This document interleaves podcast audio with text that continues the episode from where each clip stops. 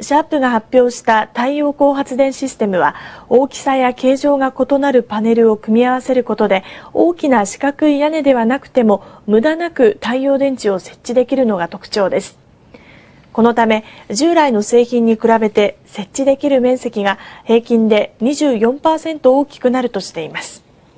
東京都では来月から太陽光発電を導入する家庭に補助金を交付することにしているほか政府も太陽光による電力を電力会社が買い取るよう義務付ける制度を検討していてシャープは景気が悪化しても需要が伸びる数少ない分野として開発と販売を強化していく考えです。